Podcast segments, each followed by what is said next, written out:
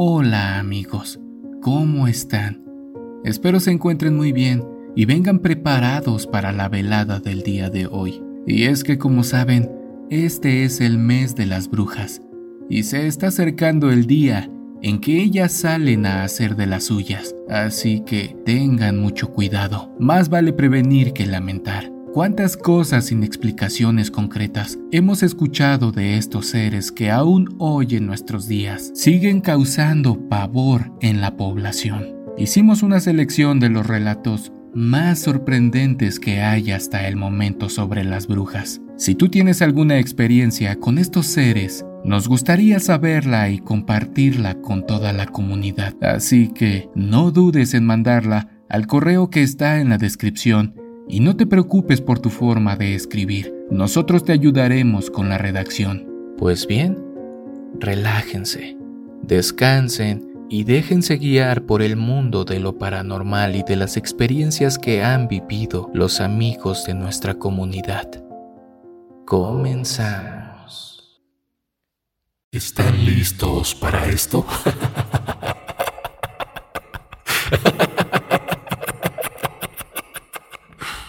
de brujas.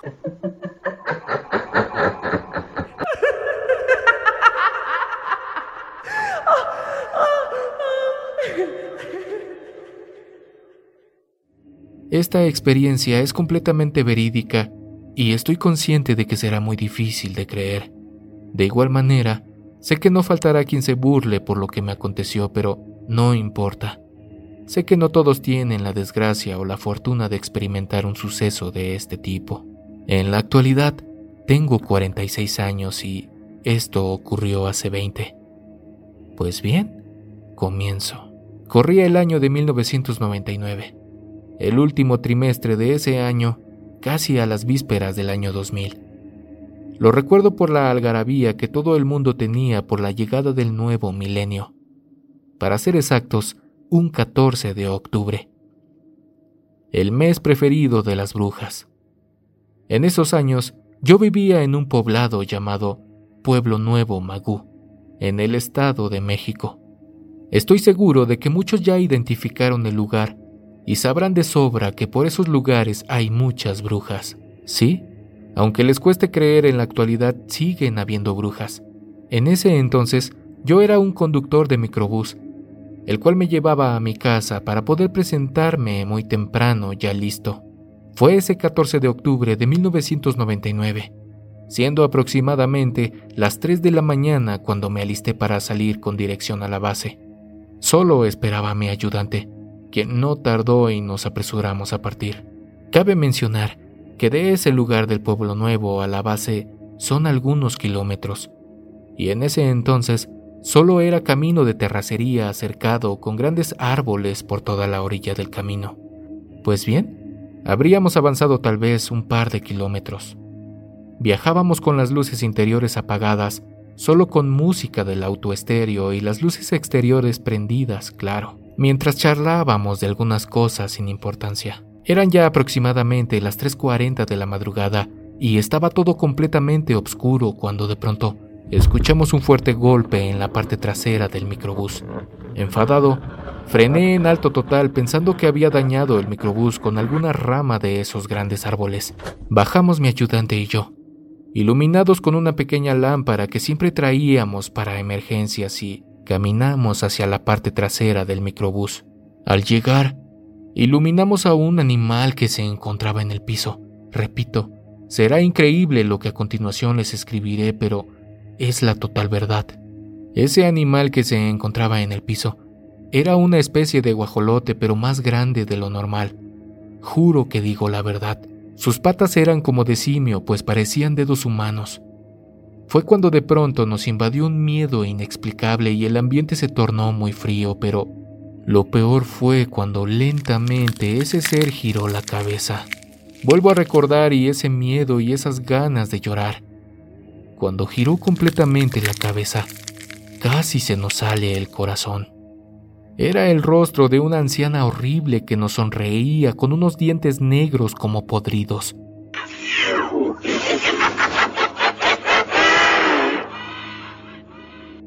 Mi ayudante fue quien reaccionó primero, sacudiéndome y jalándome en dirección a la puerta delantera del microbús.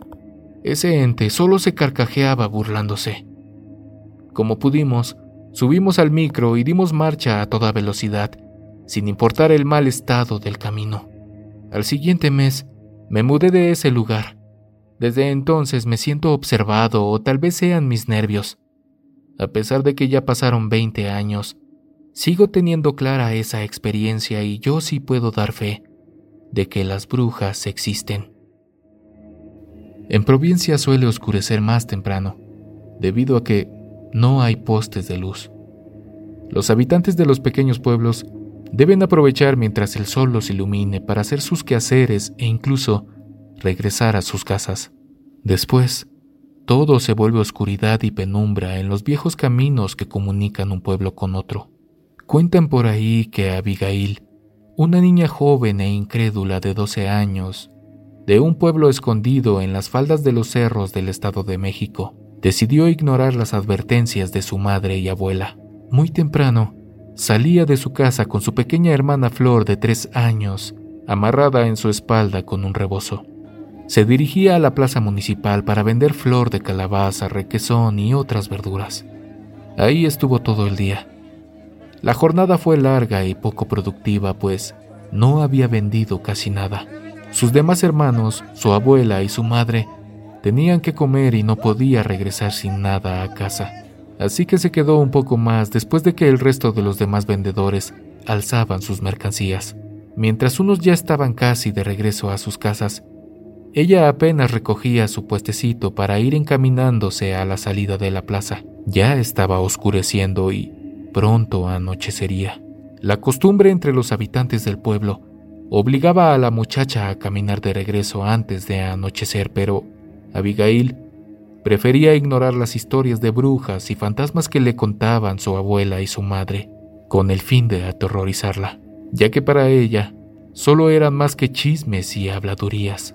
Ya de regreso a casa para cortar el camino, debía atravesar un sendero entre magueyes, arboledas y nopaleras, muy solitario y tenebroso. Caminaba en un terreno pedregoso y húmedo, el único de la zona. Las nopaleras eran enormes y los árboles altos e imponentes. Todo esto le obstaculizaba la vista. Su madre y abuela decían que en este paraje solitario se reunían las brujas a realizar sus aquelares y a diferencia de otros lugares, no se aparecían como bolas de fuego volando entre los cerros. Simplemente se aparecían en medio de risas estruendosas y alaridos terroríficos. Se contaba que estas brujas eran mujeres maliciosas y amargadas que jamás habían podido concebir ni formar familias. Por esto último, habían enloquecido y cometido terribles crímenes contra la gente del pueblo. Muchos inocentes murieron por esta razón y la desgracia cayó sobre los habitantes del lugar, pues se decía que las brujas no solo arrebataban a los bebés de sus madres, sino que odiaban a las mujeres que daban a luz. Aprovechaban que las madres se quedaban dormidas amamantando a sus pequeños. Se aparecían en forma de serpientes o sopilotes. Se posaban en los tejados de las casas y con una finísima lengua que bajaba desde el techo, le succionaban toda la sangre hasta matarlo. Iba Abigail caminando y recordando todas estas historias cuando llegaba a la entrada de su pueblo. Ya era de noche y no lograba ver nada. De pronto sintió que Flor se le resbalaba de la espalda. Por más que amarraba el rebozo, la pequeña niña se le soltaba. Parecía como si alguien la jalara. La niña comenzó a llorar muy fuerte y a patalear sobre su espalda. Abigail de pronto se dio cuenta de que estaba en el lugar de los aquelarres. Sintió un miedo espantoso y apresuró su paso y rezó todas las oraciones que sabía. En el transcurso del camino, escuchaba risas infernales y macabros aullidos. De pronto, su hermanita dejó de llorar. Abigail pensó que tal vez se había dormido. La niña llegó a su casa espantadísima. Bajó a la pequeña flor y al abrir el rebozo, la encontró muerta, con las manitas arañadas y dobladas, la carita ensangrentada y su cuello cortado en forma extraña. Esa noche, toda la familia quedó horrorizada. Dicen que lamentablemente Abigail enloqueció aquella noche, que su cordura se la llevaron los primeros rayos del sol al amanecer. Las historias de nuestras madres y abuelas no deben tomarse a la ligera, pues La oscuridad esconde secretos infinitos y macabros que no podemos imaginar. Las brujas suelen esconderse en aquellos caminos donde menos nos las quisiéramos encontrar. Son tan viles y despiadadas que llenan nuestras almas de terror incluso en los lugares que creíamos seguros. Gracias por leer esta historia. Amigos, ¿les ha pasado algún suceso paranormal últimamente? ¿O tienen algún relato que compartir con la comunidad? Te dejo nuestro medio de contacto en la descripción. Mi tío Víctor moriría muy joven a los 44 años de edad. Al igual que mi papá y mi abuelo, era trailero. Seguía la tradición familiar de tomar las carreteras del país en las rutas de transporte durante muchos años. En ese tiempo, como transportista, nunca le pasaron cosas raras. Solo vio accidentes y animales que se atravesaban en la carretera, los cuales muchas veces se llevaba estampados en la parrilla de su tráiler Kingworth T800. Sin embargo, eso cambiaría una noche. Cuando manejaba rumbo a Río Verde, en aquel tiempo, y debido a la escala de violencia que imperaba en las carreteras, los transportistas tenían prohibido pararse o detenerse o simplemente subir personas en paraderos y caminos. Mi tío era una persona tranquila, dedicada a su trabajo. Nunca fue temeroso o espantadizo. Según él, lo había visto todo en las carreteras, pero esa noche en particular Luego de una larga jornada, iba en un camino alto de la sierra. De pronto, la radio comenzó a tener mucha estática y la banda vi de igual manera. Ya no tenía señal y a veces podía escuchar voces entrecortadas a lo lejos, ecos de personas que intentaban comunicarse, compañeros traileros que andaban por esa zona. Muchas veces decían que debido a la sierra se hacía la interferencia, pero había algo más, algo raro que a mi tío no le gustó mucho. Continuando con su camino, le dio sueño y con esto las ganas de llegar más pronto al destino. Él contaba que después de una pronunciada curva, los faros del camino alusaron a lo lejos lo que parecía ser una persona caminando por un lado de la carretera. No era extraño ver de vez en cuando a personas, pero sí lo era el hecho de que estaba en medio de la sierra, sin pueblos o ejidos cercanos, en una zona donde no había nada. Su sorpresa fue mayor al irse acercando, aminorando la velocidad. Encendió las altas y vio que aquella persona era una mujer. De primera impresión, pensó que quizás se trataba de una de tantas mujeres que caminaba por las orillas del camino para ser levantadas por los traileros a cambio de algunos favores, pero era algo inusual por la zona montañosa, alejada de cualquier población. Mientras iba acercándose, un mal pensamiento se anidó en su mente. Así lo hizo y se comenzó a orillar. Pudo frenar a la mujer iluminada por los faros del camión. Cuando se acercó, vio que era una joven muy atractiva cuya vestimenta ceñía su cuerpo. Denotaba unas formas muy provocadoras e invitaba a perderse en ellas. Sin querer desperdiciar la oportunidad, vio con ansiedad cómo la mujer avanzó con un andar lento y felino, caminando hacia su encuentro. Se subió al estribillo y pidió un ray al pueblo más cercano. Con una voz dulce y melosa, le suplicó que no la dejara ahí, que era tarde y temía caer en el acantilado, o que simplemente la acechara una de tantas bestias nocturnas que hay en la sierra. Aunque a primera vista mi tío no alcanzó a distinguir las facciones de la mujer, se dio cuenta de que era poseedora de unos ojos negros muy penetrantes y casi hipnotizantes, los cuales hicieron que aceptara llevarla aún sabiendo que no podía hacerlo y que el riesgo de perder el trabajo en la línea era bastante alto. Luego de subir al camión dio marcha y vio con extrañeza que la mujer traía cargando un gran libro de pasta de cuero, con hojas que se notaban viejas por el color amarillento pardo. Este libro lo colocó entre sus piernas para después frotarse los brazos, en señal de que tenía alguna incomodidad, algo de frío supongo.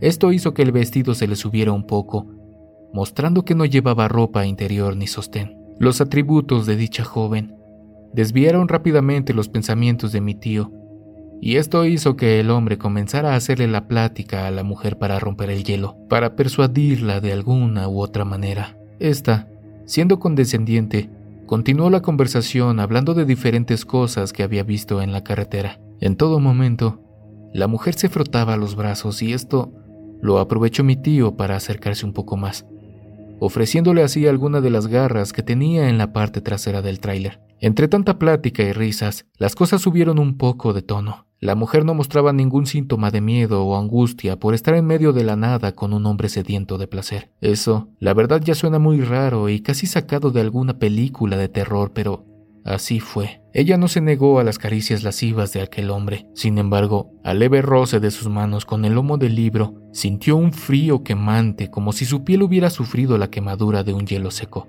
Esto lo hizo estremecerse y rápidamente sacó la mano del lugar que intentaba agarrar. Se aferró al volante para tomar una curva bastante pronunciada. Enseguida de tomarla, un frío inusual inundó la cabina del tráiler y la mujer hizo muecas de desagrado, indicando que se sentía un poco mareada, a lo cual mi tío la invitó a pasar al camarote para que descansara un poco. Así lo hizo, y sin demora se acomodó en el camarote y mi tío comenzó a buscar un lugar para parar. Para su mala suerte, estaba en medio de la sierra y aceleró un poco para salir lo más pronto de esa zona y encontrar un paradero. El frío de la cabina comenzó a hacerse tan incómodo. A pesar de tener la calefacción encendida, no era suficiente. Luego de un rato comenzó a escuchar cómo la mujer decía algunas cosas entre dientes, algunos murmullos por lo bajo del entendimiento.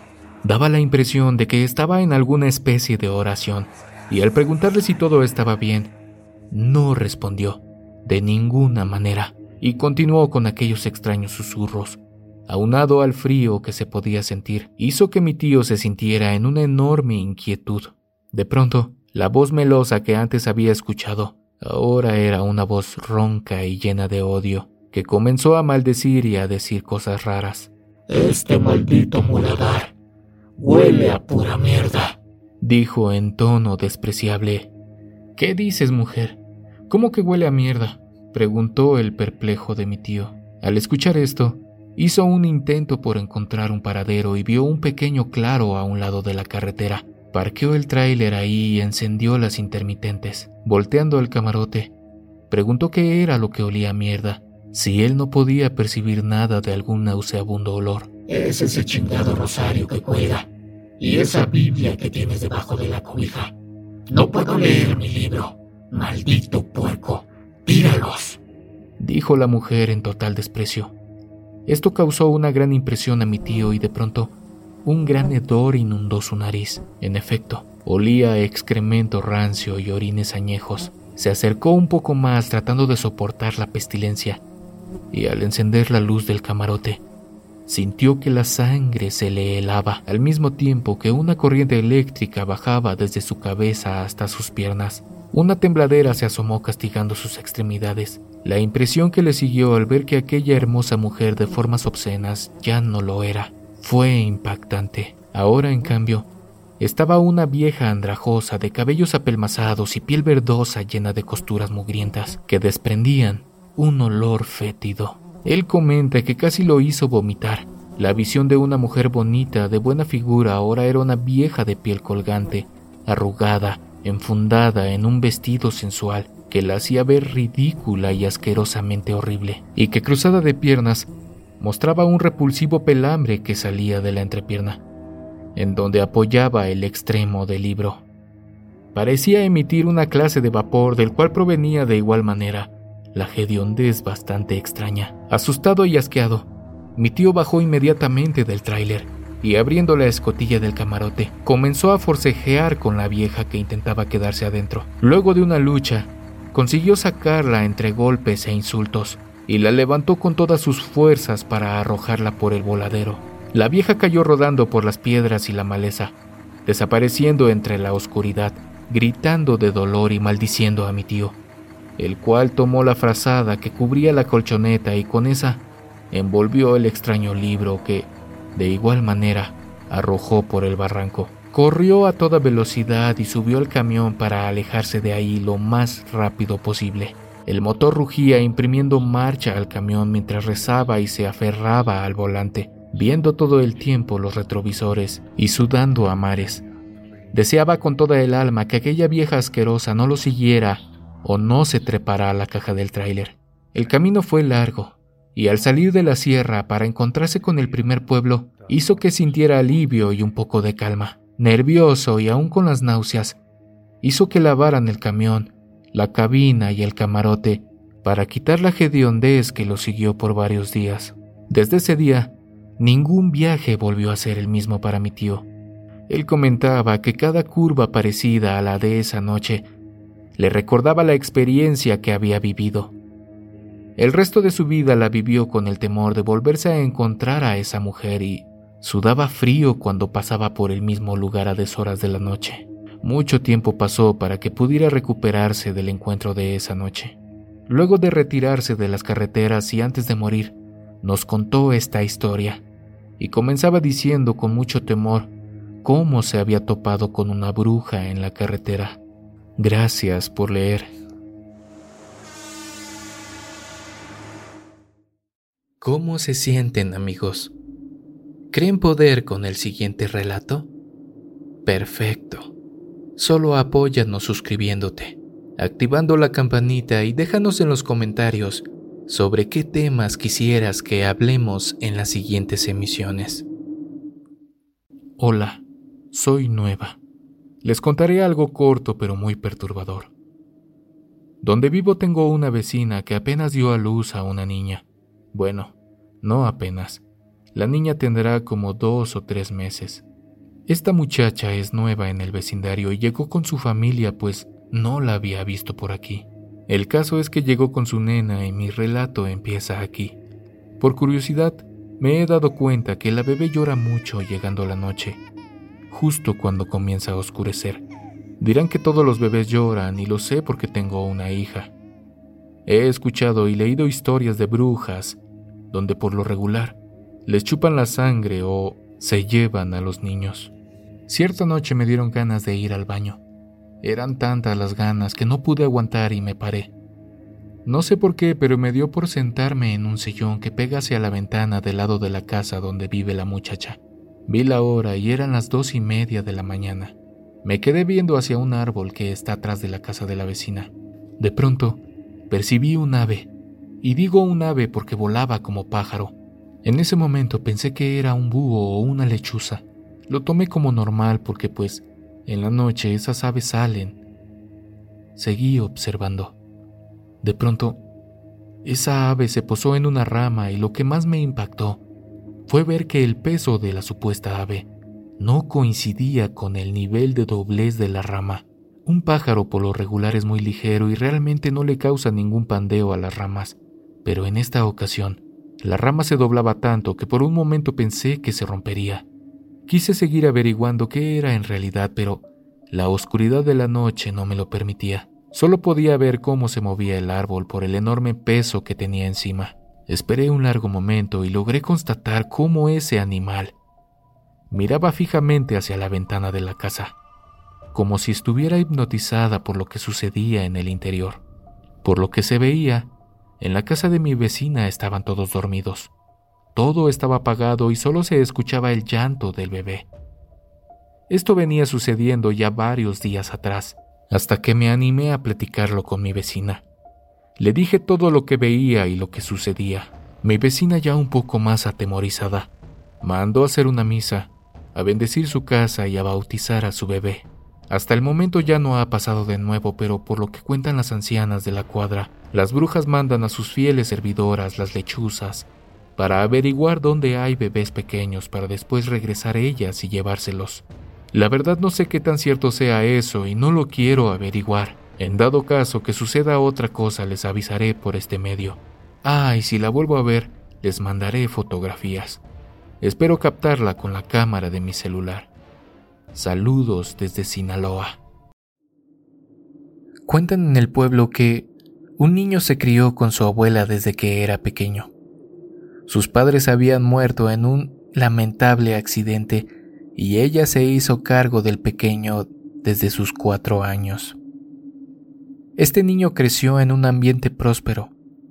La abuela Felicita le daba todo lo que él necesitaba, comida, ropa, cariño, no le faltaba nada, pero a medida que iba creciendo, se dio cuenta de algo que lo marcaría para toda su vida. A los nueve años de edad, se dio cuenta de que la abuela reunía muchas figuras cristianas en casa, desde el Niño Jesús, San Miguel Arcángel, o la figura del propio demonio recibiendo castigos. Todo esto le parecía bastante extraño. Él no comprendía por qué la abuela cada vez tenía más reliquias reunidas en un solo lugar, como si de un altar se tratase. Con el tiempo, este altar se fue diseminando por toda la casa. Donde quiera que miraba encontraba figuras de santos extraños que le causaban pánico, pero también muchísima curiosidad. Él nunca había sentido tanto miedo desde que era pequeño. Esta acumulación de figuras llegó al grado que ya le estaba empezando a incomodar estar en la casa de quien le había criado. La abuela estaba empezando a sembrar terror en el inconsciente del niño. Una noche mientras dormía, varios ruidos extraños lo despertaron. Los mismos venían desde el patio, murmullos extraños y algunos pasos espeluznantes. Sus pisadas eran tan fuertes y se sentían cada vez más cerca de su ventana. La curiosidad lo mataba por dentro y quería asomarse por la ventana. En ese mismo instante, un rayo cayó en un poste cercano, impactando en la red eléctrica de la vecindad y dejándolos completamente sin servicio de luz. La verdad es que fue una noche completamente terrible. El niño se sentía aterrorizado por lo que estaba viviendo. Realmente no sabía lo que pasaba afuera y solo escuchaba muchas palabras de su abuela en voz baja y los pasos que ya no se escuchaban afuera del patio, sino en el pasillo de la casa. En ese momento ese niño se sintió acorralado. Mirando por la ventana, empezó a gritarle a su abuela, pero ella no le oía, o al menos eso era lo que parecía. Ella permanecía inmóvil bajo la luz de la luna frente a un montón de velas que, para su sorpresa, estaban rodeadas de muchos santos. Salió corriendo desde su cuarto al pasillo en búsqueda de la puerta principal. Solo quería salir de ese lugar terrible, el cual había sido su casa desde pequeño. Durante su largo recorrido a cámara lenta, vio como los santos alrededor resplandecían con la luz que los truenos emanaban a cada segundo. Todo esto sucedía mientras escuchaba algunos pasos por toda la casa y veía muchas sombras que recorrían los cuartos de esa casa. Finalmente pudo salir de casa. Volteó y miró al frente, pero se dio cuenta a través de una ventana que adentro algo se estaba quemando. Fue donde los vecinos a pedir ayuda, pues su abuela se encontraba en el patio trasero y no había señales de ella. En minutos, la casa estaba en llamas. Los bomberos no tardaron mucho en llegar, pero el hecho de que en la casa existieran miles de velas hizo que la asistencia de los bomberos fuera en vano. La abuela Felicita murió calcinada. Solo quedó una manta harapienta de color negro que llevaba esa noche.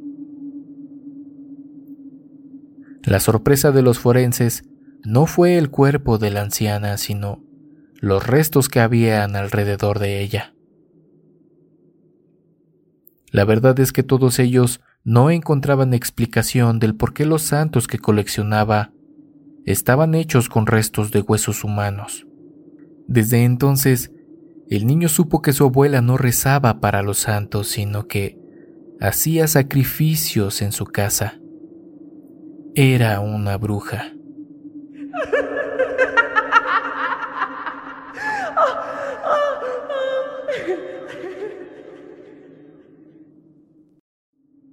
Hola. La historia que te mando me la ha contado varias veces la señorita Yolanda, así que decidí contártela. Ella comenta que hace 20 años su madre murió. Dice que fue una época bastante triste, y más triste aún cada vez que lo recuerda. Ella recuerda que después de que su madre falleció, pasaron momentos muy extraños y difíciles de explicar. La casa donde ellos vivían en esa época era muy rara. Siempre se escuchaban ruidos de mujeres riendo en el patio. Se escuchaban pláticas y a veces también como si alguien caminara o corriera sobre las láminas de la casa. Después de las nueve de la noche, Yolanda siempre se encierra. Ella vivía en Totolinga, San Lorenzo, México. Ahí se dice y se cuenta que, desde la época de la Revolución Mexicana, cuando pasaban los soldados matando a diestra y siniestra, matando a inocentes y culpables, dejándolos tirados en los barrancos donde nadie pasaba por ahí. Tan solo el hablar de esto nos hace definir que lo hacían de una forma muy cruel. Pero bueno, regresemos al tema. Yolanda tuvo que pasar por momentos de angustia y miedo. Desde el comienzo, cuando una mujer pasaba llorando al lado de su casa, a la que ahora conocemos como la famosa Llorona. La mamá de Yolanda batalló mucho con su enfermedad. La glicemia la estaba consumiendo poco a poco hasta que después del Viernes Santo murió. Le hicieron su funeral y a partir de esa noche empezaron a escuchar llantos y voces que no parecían provenir de una persona. La casa donde ellos vivían era muy modesta y humilde. Las puertas eran de tablas de madera y todo se podía escuchar de un cuarto a otro. Un detalle importante que siempre resalta Yolanda es que durante los rezos de su madre, los perros siempre empezaban a aullar muy feo. Yolanda ya no podía más y decidió buscar ayuda. Un amigo de ella que iba a un templo espiritual le regaló un bálsamo y le explicó dónde tenía que derramarlo con la ayuda de rosas blancas por toda la casa mientras que rezaba. Su amigo le comentó que, escuchara lo que escuchara, tenía que seguir rezando. Yolanda no creía mucho en eso y ella pensaba que su amigo exageraba, pero no le dio importancia. Una noche, mientras que Yolanda dormía con su marido Carlos, escucharon un ruido raro en el techo que estaba hecho de puro aluminio. Era como si alguien estuviera aruñando el techo cuando de repente Carlos se percató que había entrado un buitre a la casa. Era todo negro y apestaba como a carne podrida y a sangre seca. Yolanda estaba aterrada y trataron de sacar a ese pájaro de ahí. Yolanda nos comenta que no solo pasó eso, también se escuchó la voz de la mamá. Hasta ese momento, Yolanda vivía preocupada porque dice que ni ella ni sus hijos habían recibido el bautizo, y la verdad tenía mucho miedo por ellos. Se cuenta por todos lados que siempre las brujas van detrás de los pequeños para comérselos, ofrecerlos en sacrificio. Yolanda siguió escuchando las voces, pero era imposible que fuera la madre, ya que, pues como lo comenté, hacía cuatro días atrás había muerto. Ella comenta que la voz sonaba increíblemente parecida a la de su madre, y fue ahí en ese momento donde todos comenzaron a rezar menos Carlos, que como era muy grosero, hasta maldijo a esa voz y a ese pájaro. En ese momento se percataron que ya no era solo una bruja, sino varias. Angustiados, Trataron de cerrar la humilde puerta, pero de repente se metieron muchas manos en las rejas, tratando de entrar. Se decía que para que las brujas pudieran entrar a una casa, había que invitarlas, algo muy parecido a los vampiros. Y era imposible que entraran porque nadie las había invitado. De pronto se escucharon varias gallinas que se montaron en el techo como si fueran a bailar. Cada vez que Yolanda nos cuenta esta historia, se pone muy nerviosa y empieza a tartamudear y las manos le tiemblan. Así que les pido disculpas si en ocasiones mi descripción o mi escritura no tiene la coherencia esperada. Yolanda recuerda que no recordaba cuánto tiempo había pasado porque estaba al pendiente de sus hijos, de sus chiquitos, que era lo que más le preocupaba en ese momento que se encontraban con la hermana en el otro cuarto.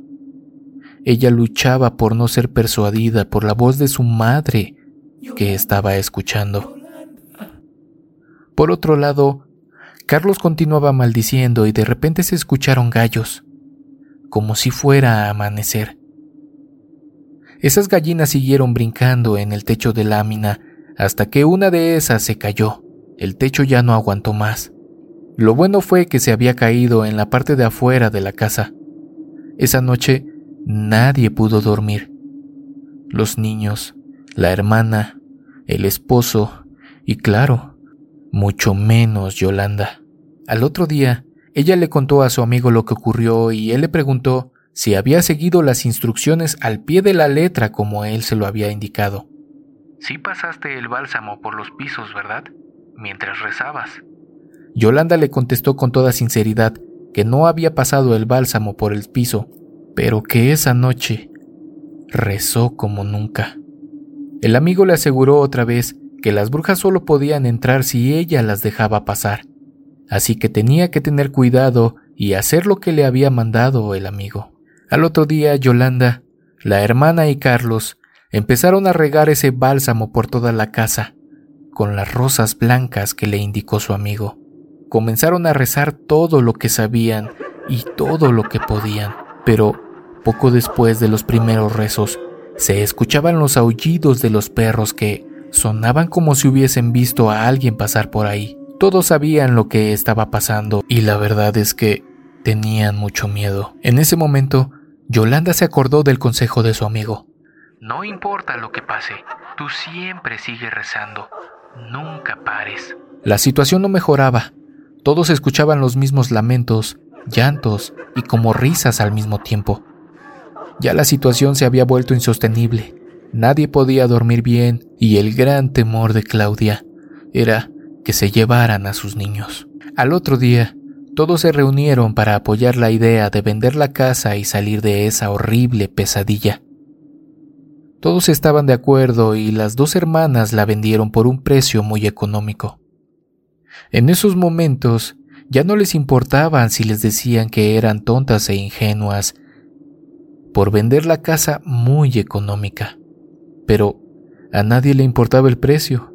Ellos solo querían salir de esa casa de horror que solo había aterrorizado a toda la familia. Al mudarse de la ciudad de Naucalpan, la familia sentía un enorme alivio y todos estaban más contentos. Ahora ya no sentían ni escuchaban esas terribles voces oscuras. La verdad es que nunca supieron lo que era o lo que querían, pero a pesar de eso, Yolanda seguía soñando con su madre. Ella cuenta que siempre soñaba que se le aparecían las brujas, tratando de entrar a la casa vieja donde vivían para llevarse las almas de sus hijos. Ya un poco más calmados y más tranquilos, decidieron bautizar a sus hijos. Es más, se decidieron bautizar todos. Poco después empezó a asistir a la iglesia y empezó a rezar por el alma de su madre. La verdad, ya no sentía tanto temor por las brujas. Mas sin embargo, siempre existía ese temor de que las brujas regresaran y se quisieran llevar a sus hijos.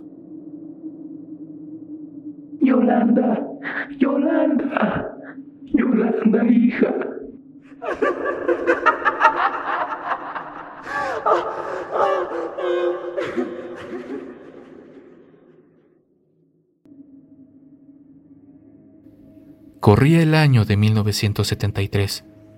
Un apuesto muchacho llamado Federico estaba muy enamorado de su prometida Victoria.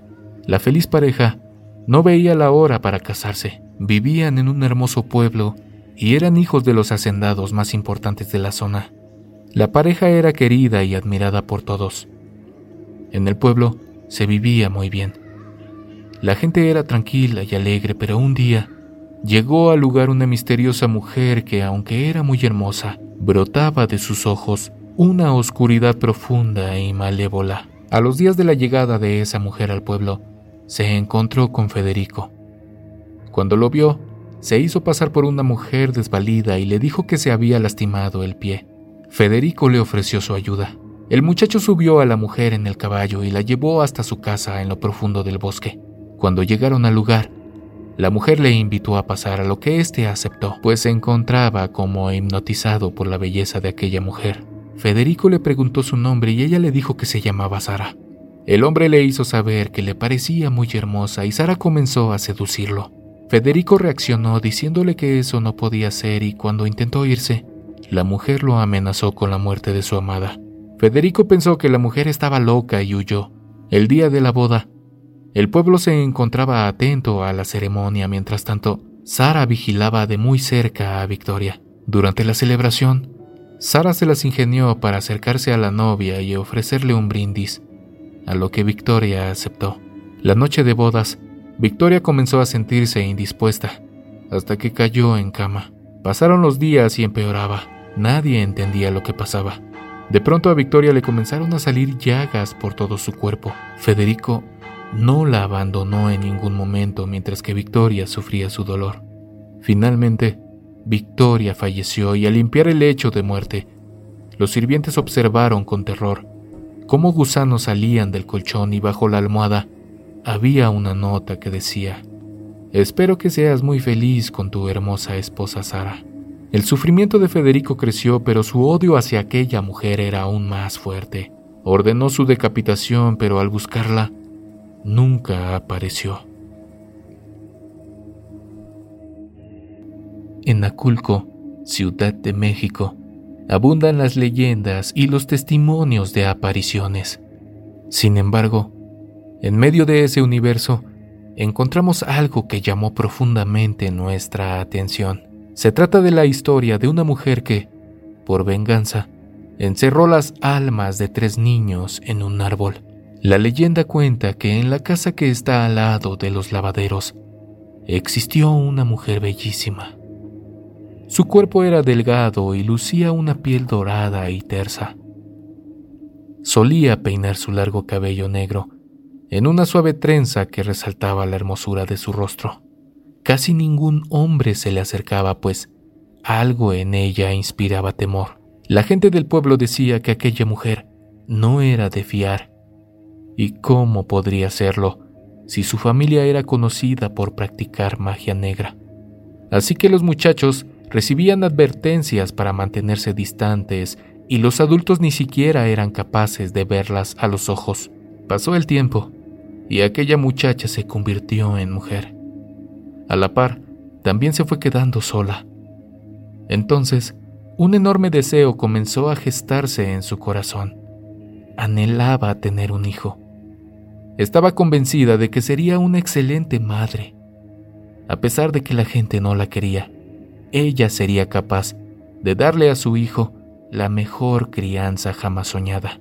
Sin embargo, los años no perdonan, así que comenzó a ver aquel sueño como algo lejano. En ese momento, decidió hacer algo. Ya que ningún hombre se atrevía a unirse con ella en matrimonio, recurrió a otros métodos. Poco a poco, se dejó envolver por fuerzas oscuras. Debido a esto, su semblante cambió.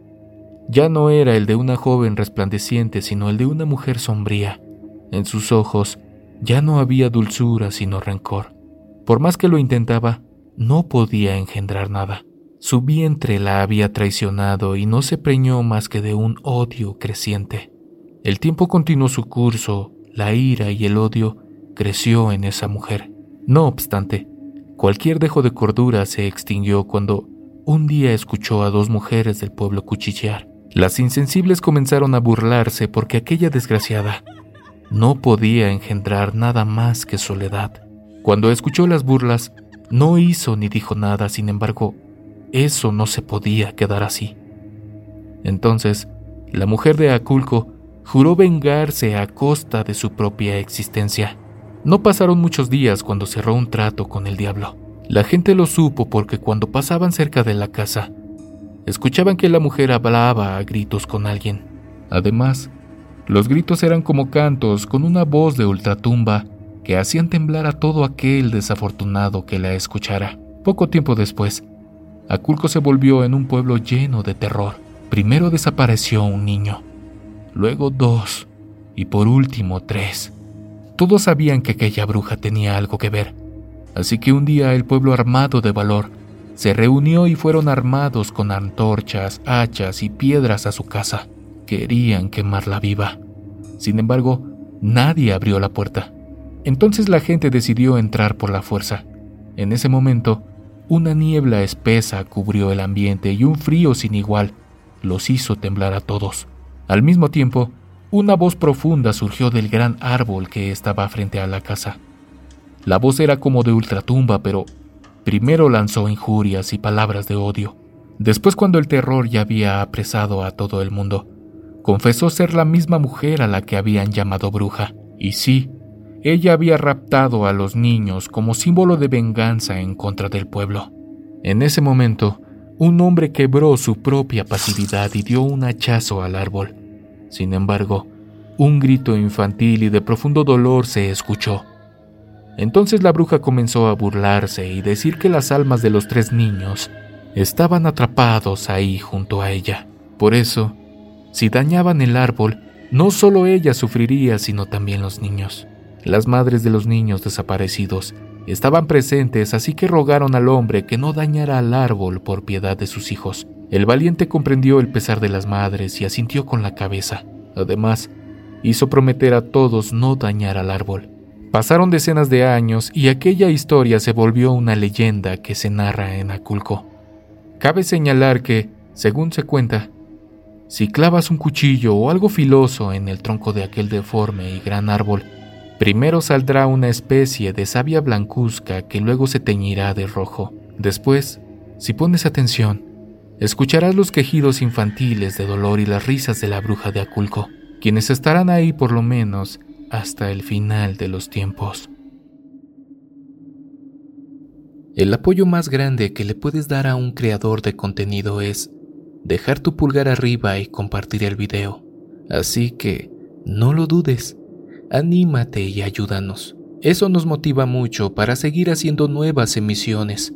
De igual manera, ayudas a que más personas conozcan nuestro contenido y compartan sus historias con nosotros. Para poder llegar a ser un referente en el mundo de las historias de terror, necesitamos de tu ayuda. Hola. Es la primera vez que escribo un relato. Espero lo lean y les guste. Esto le sucedió a mi abuela paterna hace más de 60 años. Ella se casó muy feliz y enamorada y a los pocos meses quedó embarazada. El bebé era mi papá. Ella estaba muy emocionada puesto que anhelaba sobre todo una niña.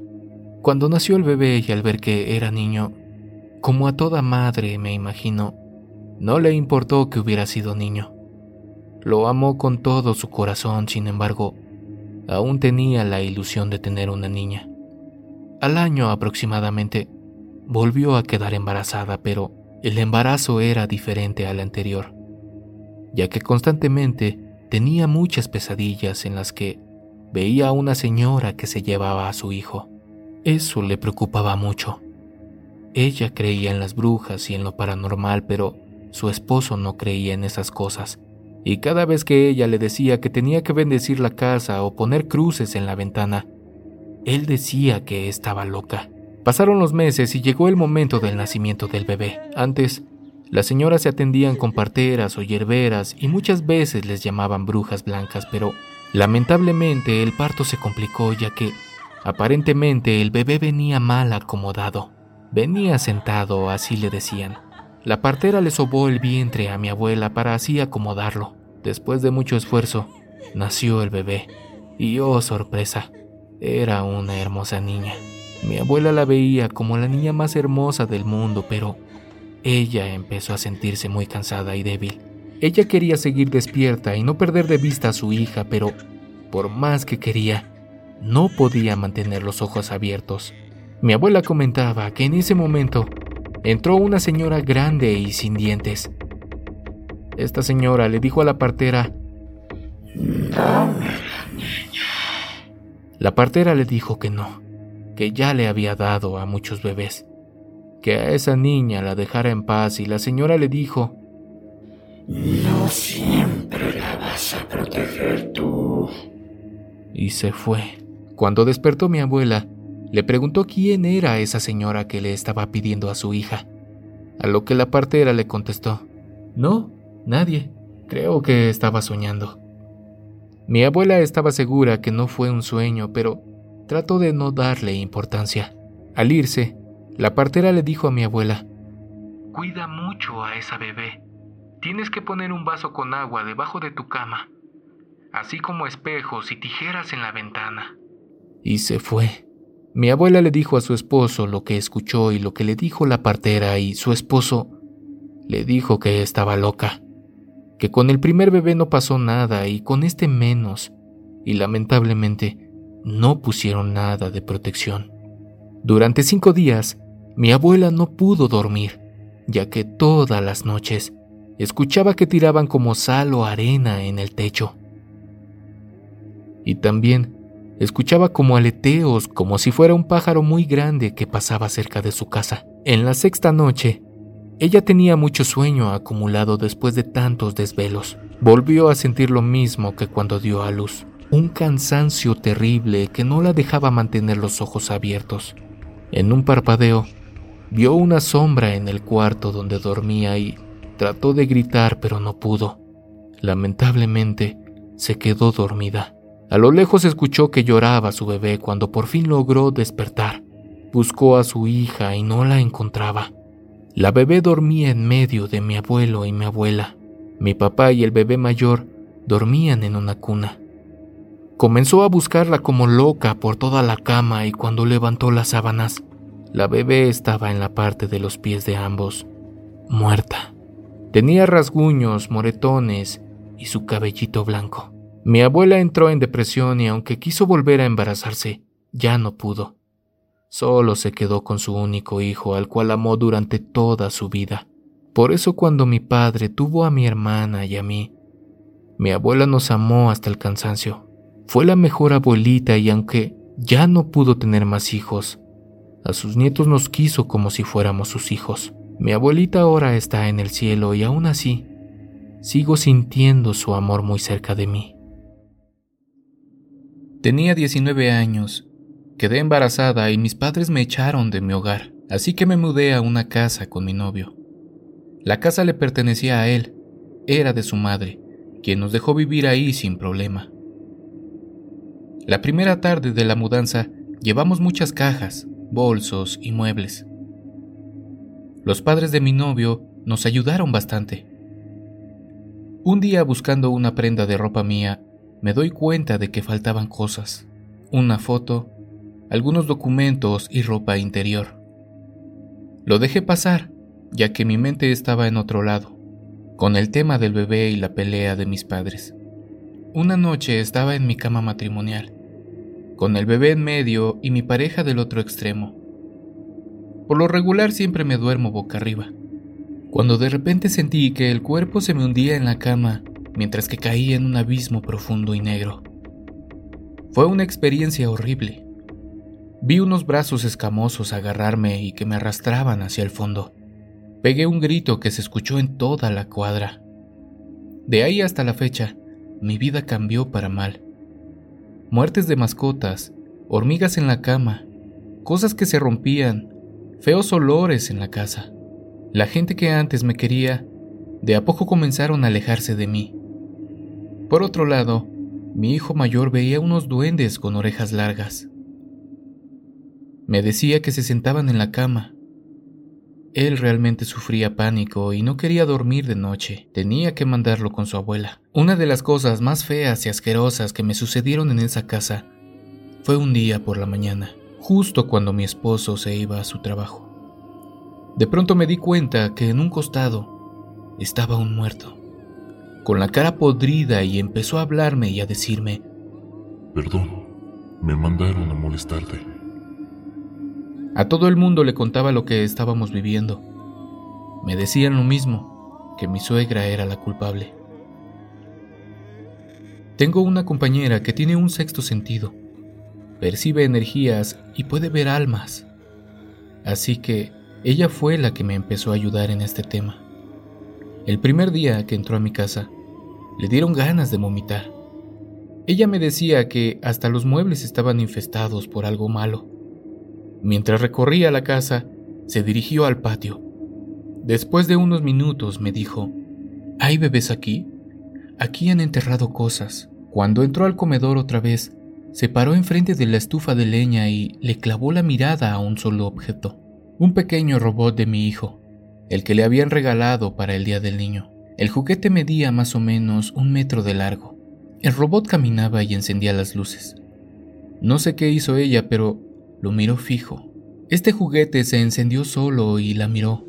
El juguete emitió una risa burlesca con sonido como de duende. Yo me quedé estupefacta. Ella solo me dijo lo siguiente. ¿Tu hijo ha llevado este juguete a otra casa? Pues en esa casa le han metido un ser maligno al juguete. Lo tengo que mandar al otro plano. El niño había llevado el juguete a la casa de su abuela, o sea, de la madre de mi novio. Mi suegra era una bruja. Ya varios me lo venían diciendo, pero no quería escucharlos. Me habían hecho un trabajo muy malo. Pasó el tiempo y mi suegra se dio cuenta que yo había descubierto su secreto. Entonces empezó a tenerme miedo a mí.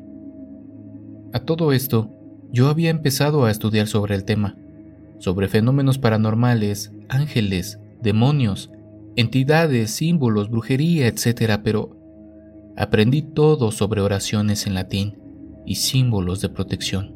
Desde ese momento me dediqué a rezar, rezar y rezar sin parar. Entonces vi que a mi suegra se le devolvía todo. Cayó en la ruina, vivía enferma y le pasaban cosas malas. Finalmente un día tuvo un accidente con un auto que la atropelló. Estuvo unos días en terapia intensiva hasta que lamentablemente murió. Hasta el momento, no ha vuelto a pasarme nada más. Hoy en día soy muy creyente y trato de mantenerme fuerte y de proteger a mi familia del mal. El mal existe. Les agradecemos por haberse quedado hasta el final del video. No olviden activar la campanita y las notificaciones para no perderse ninguna de nuestras emisiones. Nos vemos en un próximo video.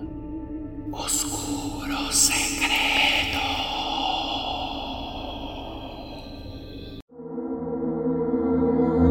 ¿Quieres escuchar las historias de terror que más te gustan sin cortes comerciales? Puedes convertirte ahora en miembro de ACAST